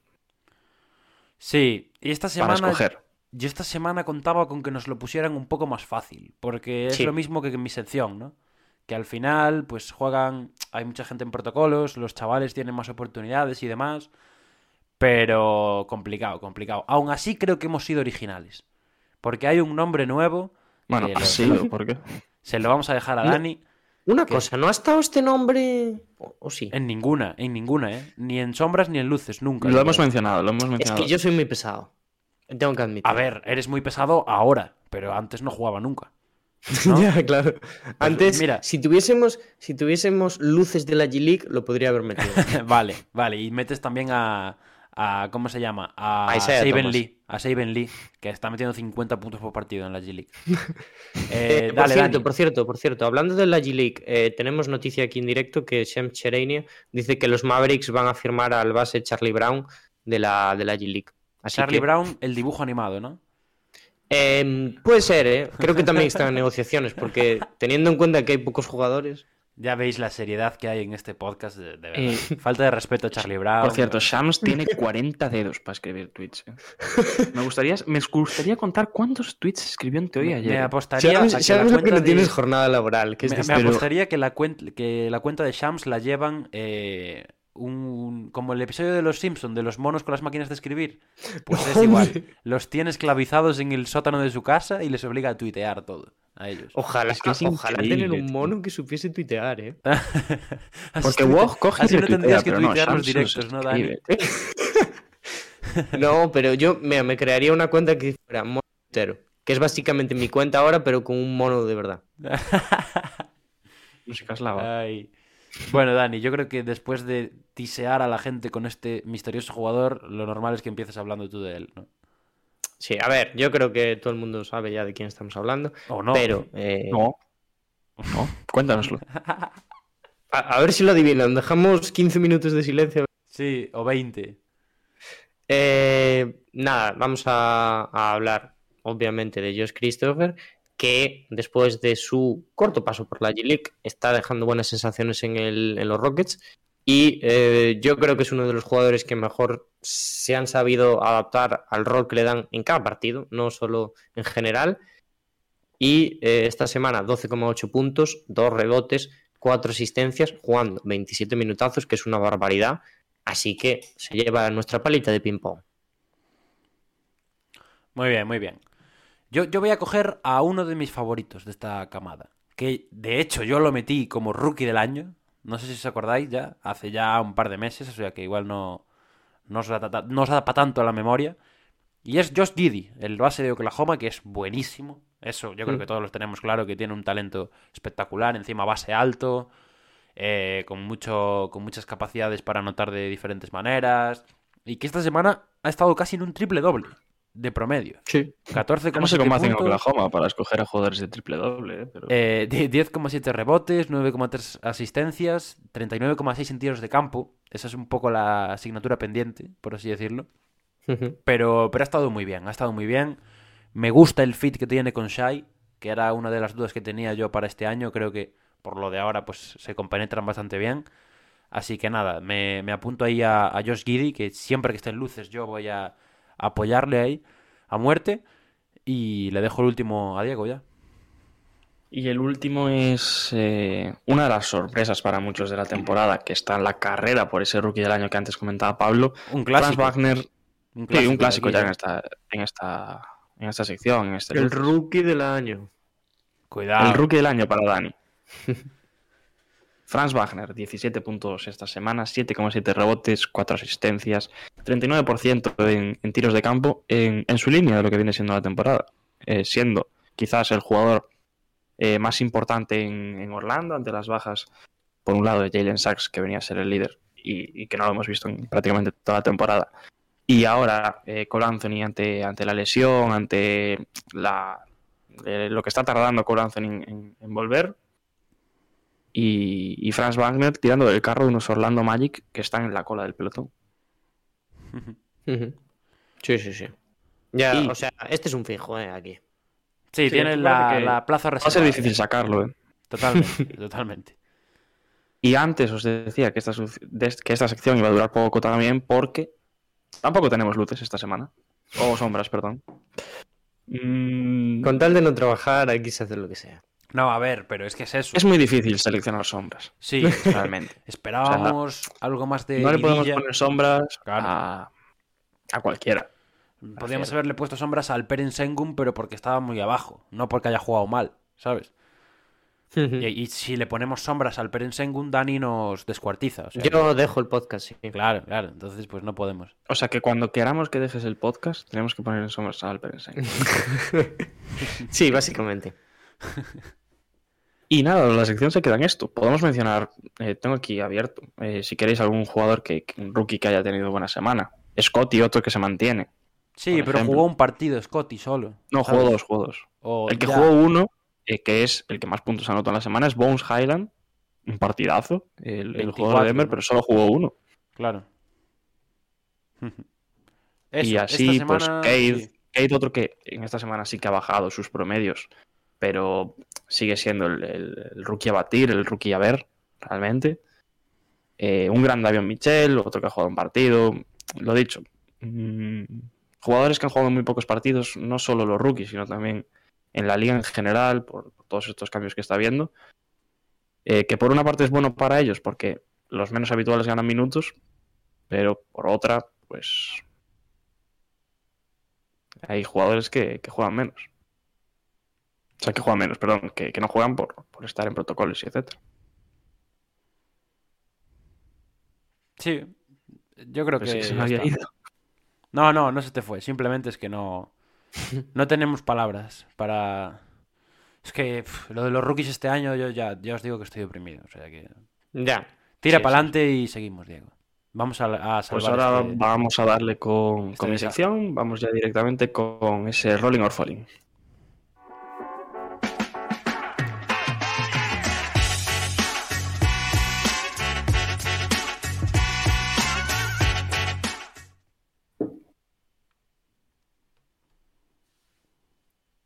Os comento de antemano, ya os lo dije a vosotros, se lo digo ahora a nuestra audiencia, que no estoy del todo contento con mi mm, sección de hoy. No, Diego. Sobre todo por la parte del falling, porque no he estado lúcido, yo creo. Pero bueno. Empezamos con el rolling, como siempre. Y la primera la tengo que explicar, porque estáis viendo ahí en pantalla, lo- los que estáis por aquí por el directo de Twitch, que es el logo del, del oeste. Y esto viene dado un poco también en relación a los equipos de la parte de la zona baja de la tabla. Eh, os pregunto, a principio de temporada, para vosotros, ¿quiénes eran los peores equipos de la, de la liga? A Houston, principio de temporada, los Rockets. Houston Los seguro, peores. y Detroit. Decidme varios. Houston, Detroit, Sí, Oklahoma, Houston, y Detroit y Oklahoma. Oklahoma. Yo lo digo ya. y Oklahoma. Podemos meter a New Orleans. tres, sí. ¿no? No, no, New Orleans. Podemos meter que- a Orlando. Para mí esos cinco, en Sí. general. ¿no? Puede ser, puede ser. Pues está aquí el oeste. Eh, Es un poco anecdótico, la verdad, lo que os voy a comentar, pero eh, en el oeste todos los equipos han superado las 10 victorias. En cambio, en el este tenemos a Orlando y a Detroit con 5 y 6. Por eso os traigo aquí al oeste, porque eh, ¿quién nos diría hace un mes que Houston o que New Orleans Pelicans iban a superar esas 10 victorias a estas alturas de temporada? Podéis colgar un banner ya, ¿no, Dani? Vamos. Hombre, 10 uno victorias. solo. Yo tengo tres colgados ya. Uno con la cara de Josh Christopher, seguro. Sí, otro con la del Penensengun. Y otro Y con la de Sila sonriendo. Eh, continuamos, continuamos, no nos vayamos a ir por las ramas. Y tenemos a Kevin Love, que no lo traigo aquí un poco, o sea, tanto por su, por su versión en, en la pista, por su producción en, en el campo, que también, que, que hemos visto una evolución en, Kevin Love, pero más por mm, cómo está actuando esta temporada como compañero. La temporada pasada vimos a un Kevin Love muy frustrado, que no, que no entendió su nuevo rol. Y esta temporada estamos viendo a un jugador totalmente distinto, que se ha adaptado a estos Cleveland Cavaliers, que por encima a los Caps les va bien, los Caps ganan partidos.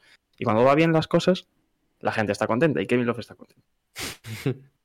y, lo traigo aquí básicamente por eso, por ese cambio que hemos visto en, en Kevin Love más como su parte de, persona dentro de- del jugador que es, que por lo que está haciendo en, en pista, que también hay que decir que está siendo bueno. ¿Queréis comentar algo de Kevin Love? No, sobre todo a mí me, me- me sorprende que el nivel en el que está, como, bueno, puramente en la cancha, ¿no? Como compañero, yo creo que las, las acciones del año pasado le dejaban un poco en evidencia, pero yo creía que sí que era un buen mentor, o un buen, eso, para los jóvenes sobre todo, y este año lo está acompañando con, pues, jugar con intensidad por lo menos. Y, Con jugar, ¿no? con jugar, sí, jugar físicamente, ¿no? Con tener cuerpo y mente en la cancha de baloncesto. Así que poco más, poco más que decir. Pues mira, hilando con eso que me acabas de decir, un jugador que no tenía cuerpo y mente en la cancha de baloncesto hasta esta semana era Damian Lillard, que es el que os traigo ahora, porque ha aparecido prácticamente por primera vez esta temporada, ha tenido su primera gran semana, sus primeros gran- grandes partidos con, los Blazers, aunque sigue siendo la única noticia positiva en el equipo de Portland, eh, que Damian Lillard esté dando este nivel y cabe esperar que lo mantenga a partir de ahora que siga tirando del carro de los Blazers como hizo, como lleva haciendo durante nueve años. Eh, y poco más que decir de, Damian Lillard.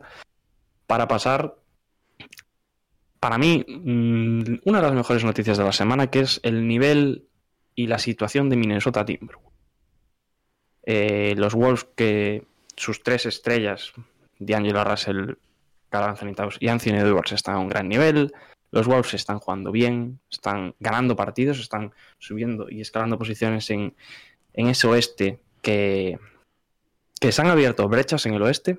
Parecía que hace unos años que el oeste era la parte dura y ahora estamos viendo como el este está muchísimo más apretado.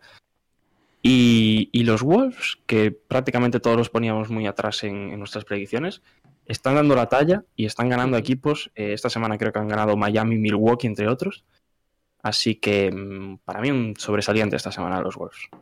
Sí. Veremos si la siguiente no es un suspenso rotundo. Te Pero... lo iba a decir, ¿eh? Exacto, Cuidado, exacto, Diego, porque que es una buena lo que montaña rusa. puede hacer que la siguiente rusa. estén en, puede ser que la siguiente estén en Falling ya, ¿eh? Cuidado. Sí, sí, sí. Totalmente. Cuidado, cuidado. Bueno, te pongo el Falling ya, ¿no? Sí, ponme el Falling, ponme el Falling. Un, un equipo que está suspenso esta semana, a pesar de, de ese contexto, de que le tocó cierta parte de la semana un poco todas estas bajas que, ha habido por protocolos y etcétera. Son los Philadelphia 76ers, unos Sixers que, tienen un 0-3 esta semana, me parece. No han ganado un partido seguro, eh, el récord concreto no lo sé. Pero unos Sixers que ya no están dejando tantas notas positivas como quizás hace 3, 4 semanas. Eh, o ese principio de temporada cuando vimos un equipo que mm, empezábamos a pensar que igual la vida sin Simmons se iba a llevar mejor. Mm, dejaron a Curry sin récord, pero poco más.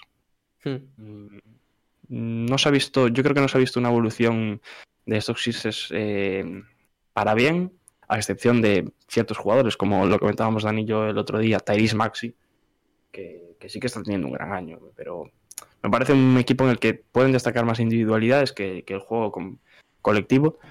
Y a pesar de la victoria contra Boston, partido muy sufrido y partidazo de Joel Embiid.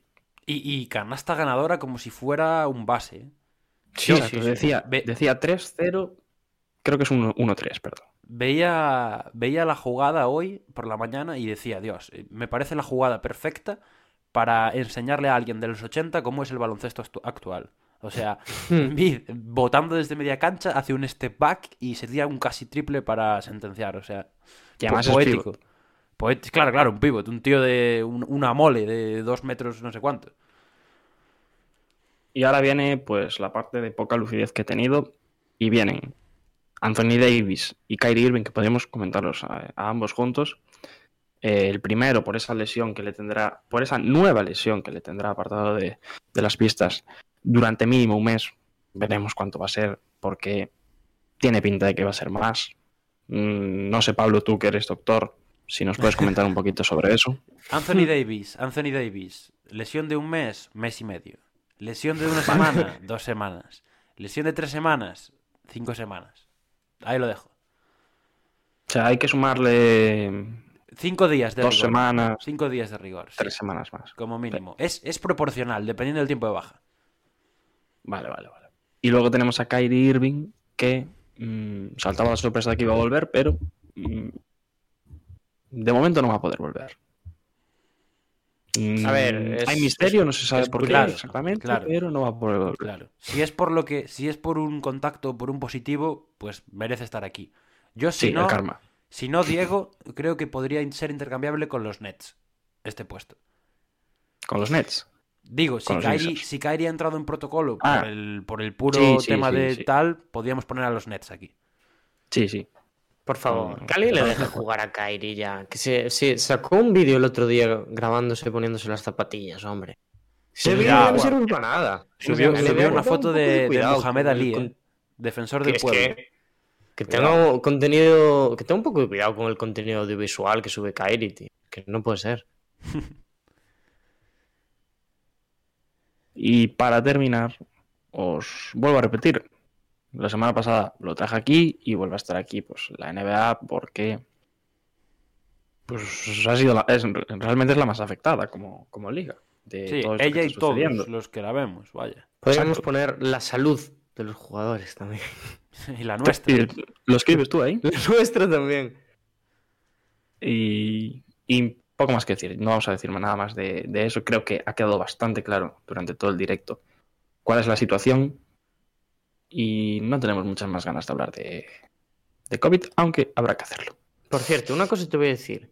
Eh, sería muy gracioso que un día. Ahora ya estoy aquí yo ya con mis cosas. De lo cobrando, ¿no? Que, que, que un día pusieses a nuestro podcast en Falling. Estaría bien, ¿eh? Hoy podría haberlo puesto. Las como son. Las cosas- Sí, sería gracioso. To- todas las semanas podría estar en Falling, la verdad. La verdad es que sí. Pues nada, poco más que decir por mi parte. Vamos a pasar a la última sección del programa. Vamos a pasar a ese cara a cara.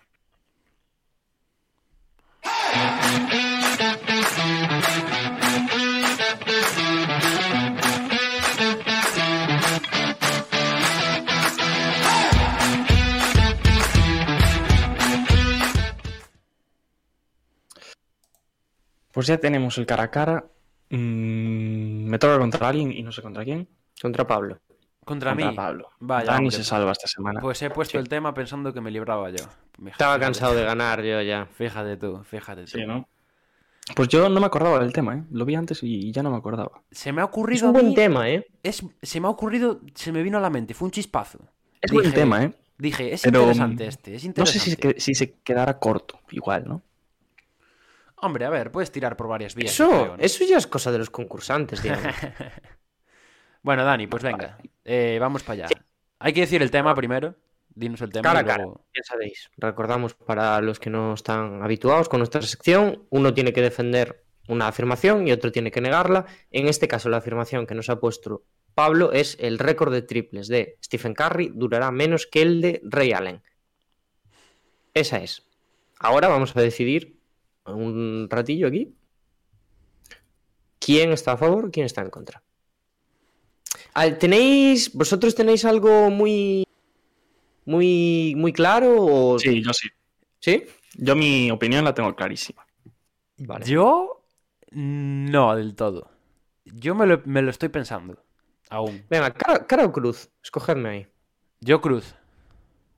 Más remedio. ¿Y, y si caen las dos? Si cae de canto, eh, Si toca cae de canto en una web online de cara o cruz, cerramos el directo. ¿Vale? No, no, cerramos el, el- el canal. Vale, el que salga va primero. Cruz. Vale, voy yo primero. ¿Y qué defiendo? Ah, no. Tú defiendes, ¿no? Es, es que no lo hemos decidido, la verdad. Te dijiste, dijiste, Pues- el, el que caiga va primero. No dijiste el que cara O está sea, a favor. el, el primero siempre es a favor. No sé Vale, pues estoy a favor. qué tienes yo. que hacer. pero- Sí, Pablo está a favor de que el récord de triples de Curry Claro. durará menos que el de Ray Allen. Y ahora Vamos a poner vez. cronómetro. Bueno, no, Cuando vale. estés me avisas, ¿eh? Venga, yo estoy listo ya. No Ya tengo nada listo, pensado, venga. pero voy de cabeza. Ah, sí, improvisando, me gusta. Vamos. Cuenta atrás. 3, 2, 1, adelante. Bueno, gente, eh, minuto y medio que tengo para defender que el récord de triples de Curry durará menos que el de Ray Allen. Récord el cual no sé en qué año lo batió exactamente, pero diría que fue 2007-2008. Con lo cual, hace 15 años más o menos, ¿no? Que fue. Y, y yo creo que 15 años es mucho tiempo. Y más teniendo en cuenta la era del triple en la que vivimos. Yo estoy convencido, Curry es de mis jugadores favoritos de toda la historia. Mi favorito puede ser, puede ser de la actualidad, junto con Ja Morant, más o menos. Eh, pero vivimos en la era del triple. Eh, creo que hay varios jugadores que tienen una, un número de triples a su edad más alto del que tenía Stephen Curry. Está claro que no son jugadores que estén a un, a un nivel MVP unánime, como él llegó a estar en algún momento. Pero es que vivimos, es eso, vivimos en la era del triple. Y, y cada vez se tira más, yo creo que cada vez se va a seguir tirando más. Hay jugadores que vienen como una exhalación en ese aspecto, como Trey Young, que yo creo que podría ser uno que podría aspirar. Eh, bueno, cualquier jugador que entre ahora en la liga tiene una tendencia mucho mayor a tirar de tres.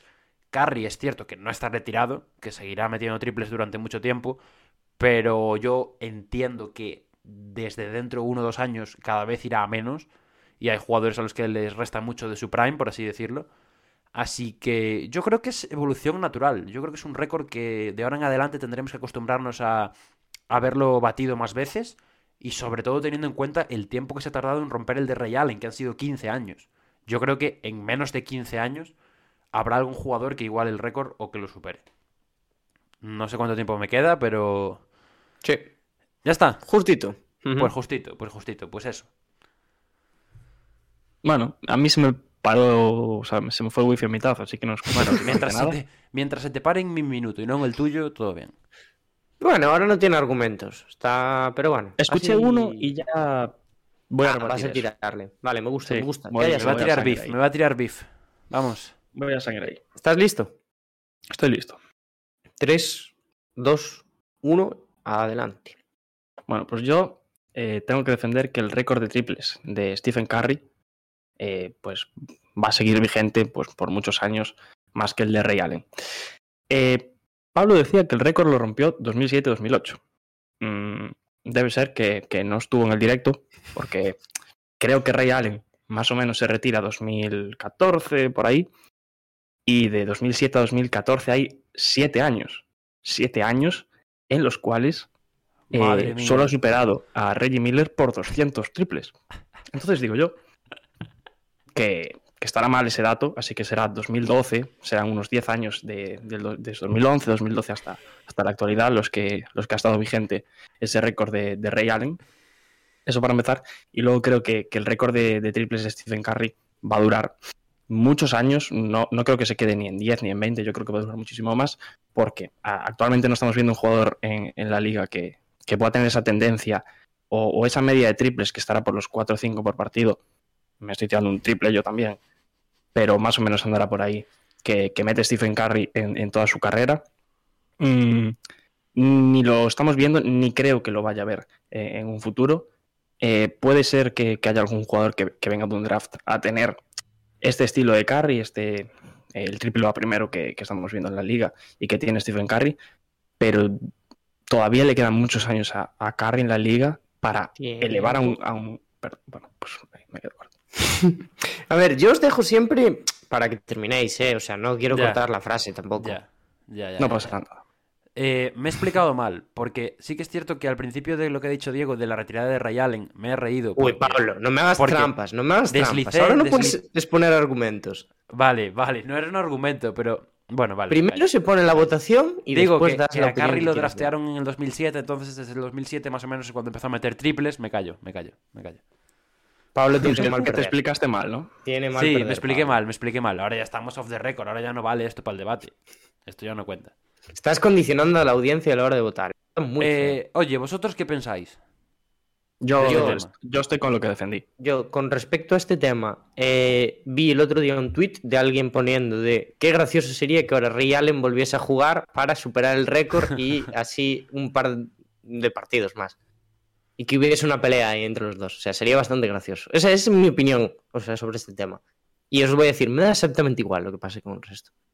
Es que, o sea, esto mm, se acaba volviendo un espectáculo cuando quedan eso, dos partidos para que lo supere y tal, pero si os digo la verdad, o sea, para mí no es, no es un evento, como para ir a ver el, el día en el que Curry superó el récord de triples y que las entradas suban tanto. A mí no me interesa tanto que se supere un récord así. Bueno, Tampoco no le importa el triple. No, Dani es un pureta también. No, pero yo defiendo lo que, lo que me tocó defender. ¿eh? O sea, mi opinión es que durará mucho más que el de Allen. Yo no lo tengo claro, ¿eh? La verdad. Creo que ahora es, es lógico lo que defiendes tú, pero es que no sé cómo va a evolucionar la liga. Igual dentro de tres años se tiran el doble de triples que ahora. Así que no me atrevería a decir nada, la verdad. Bueno, pues. Sí, por mi parte poco más. No sé si ¿Hasta queréis aquí? sacar algún tema más. Benny the Bull eh, le pegaría con todas mis fuerzas a Benny the Bull, que el otro, día sacó, Ah, vale. el otro día sacó el meme de que echamos de menos a Caruso y le pegaría porque es verdad, totalmente. Que son facts. Son facts. por Pablo. A No le, Caruso puedes y a pegar a, Alonso. no le puedes pegar a un animal. Es figuradamente. Ya sabéis que yo amo a Benny the Bull, pero bueno. El otro día me, Bueno, me a hizo soltar la lagrimilla. A decir una cosa, el directo de hoy se nos ha quedado un pelín corto que, que de costumbre. Si el chat tiene alguna pregunta, la respondemos ahora. Sí, No, son ¿por qué casi no? las 12, ¿eh? ¿Por qué O sea, Son- se nos ha quedado las 12. corto, pero... Sí, sí, sí. Yo creo que está bien, ¿eh? Pero teniendo en cuenta que solemos acabar después de las 12, Sí. Bueno, ya que estamos aquí, eh, os decimos, os- o no lo decimos aún, lo que va a venir el bueno, viernes. pongo encuesta, ¿no? Sí, claro, claro.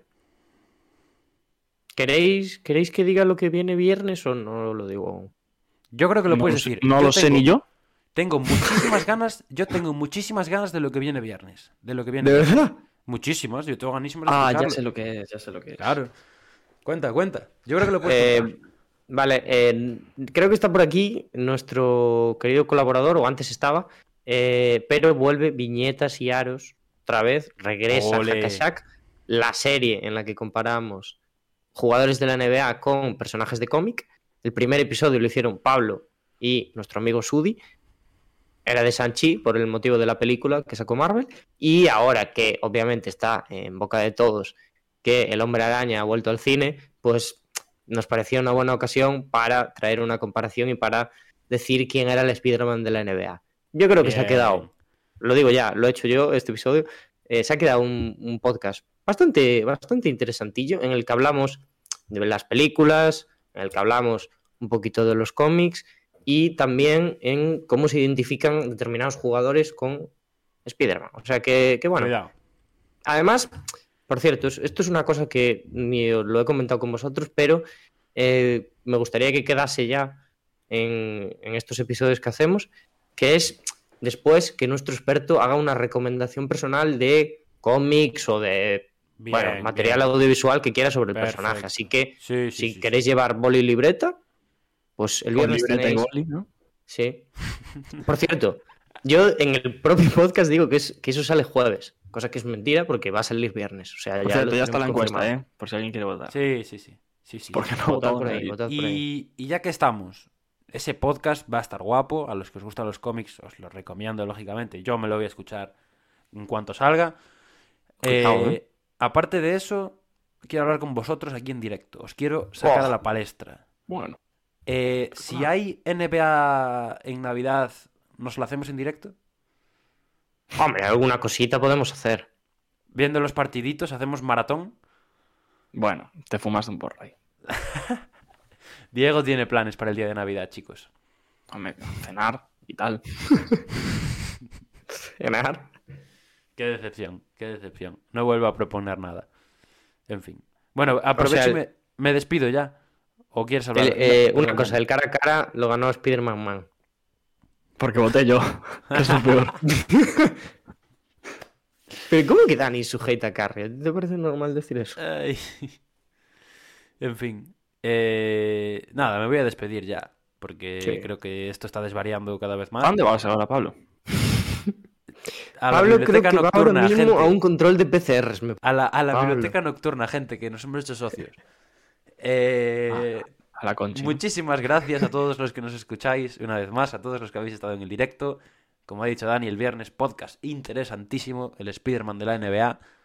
Por mi parte, poco más. Saludito y nos vemos en la próxima. Eh, yo básicamente lo mismo. Hemos cumplido una semana más a pesar de que el COVID sigue causando sus estragos por la NBA y seguirá llegando contenido como siempre de la NBA. Y eh, decir que darle mucho ánimo a Pablo, que ahora mismo no se nos va a trabajar a las minas de Asturias. Así que, pues un saludito y que le vaya bien hoy. Pues eh, lo dicho. Eh, muchísimas gracias a, a todos, como siempre, los que os hayáis pasado por el directo, los que estéis por aquí, los que nos escuchéis por plataformas. Y como siempre decimos, hasta la semana que viene. As we immediately have a hack-a-shack call. I don't believe it. Five seconds in. No, but but that was. But that's a joke. Yeah. Do it now for the dividends. I'll be on the path. I just gotta get it. Wait has ended after a half century. The Milwaukee Bucks are NBA champions once again. And this is his house. I am just up on the journey. Just know that I'm just going to say.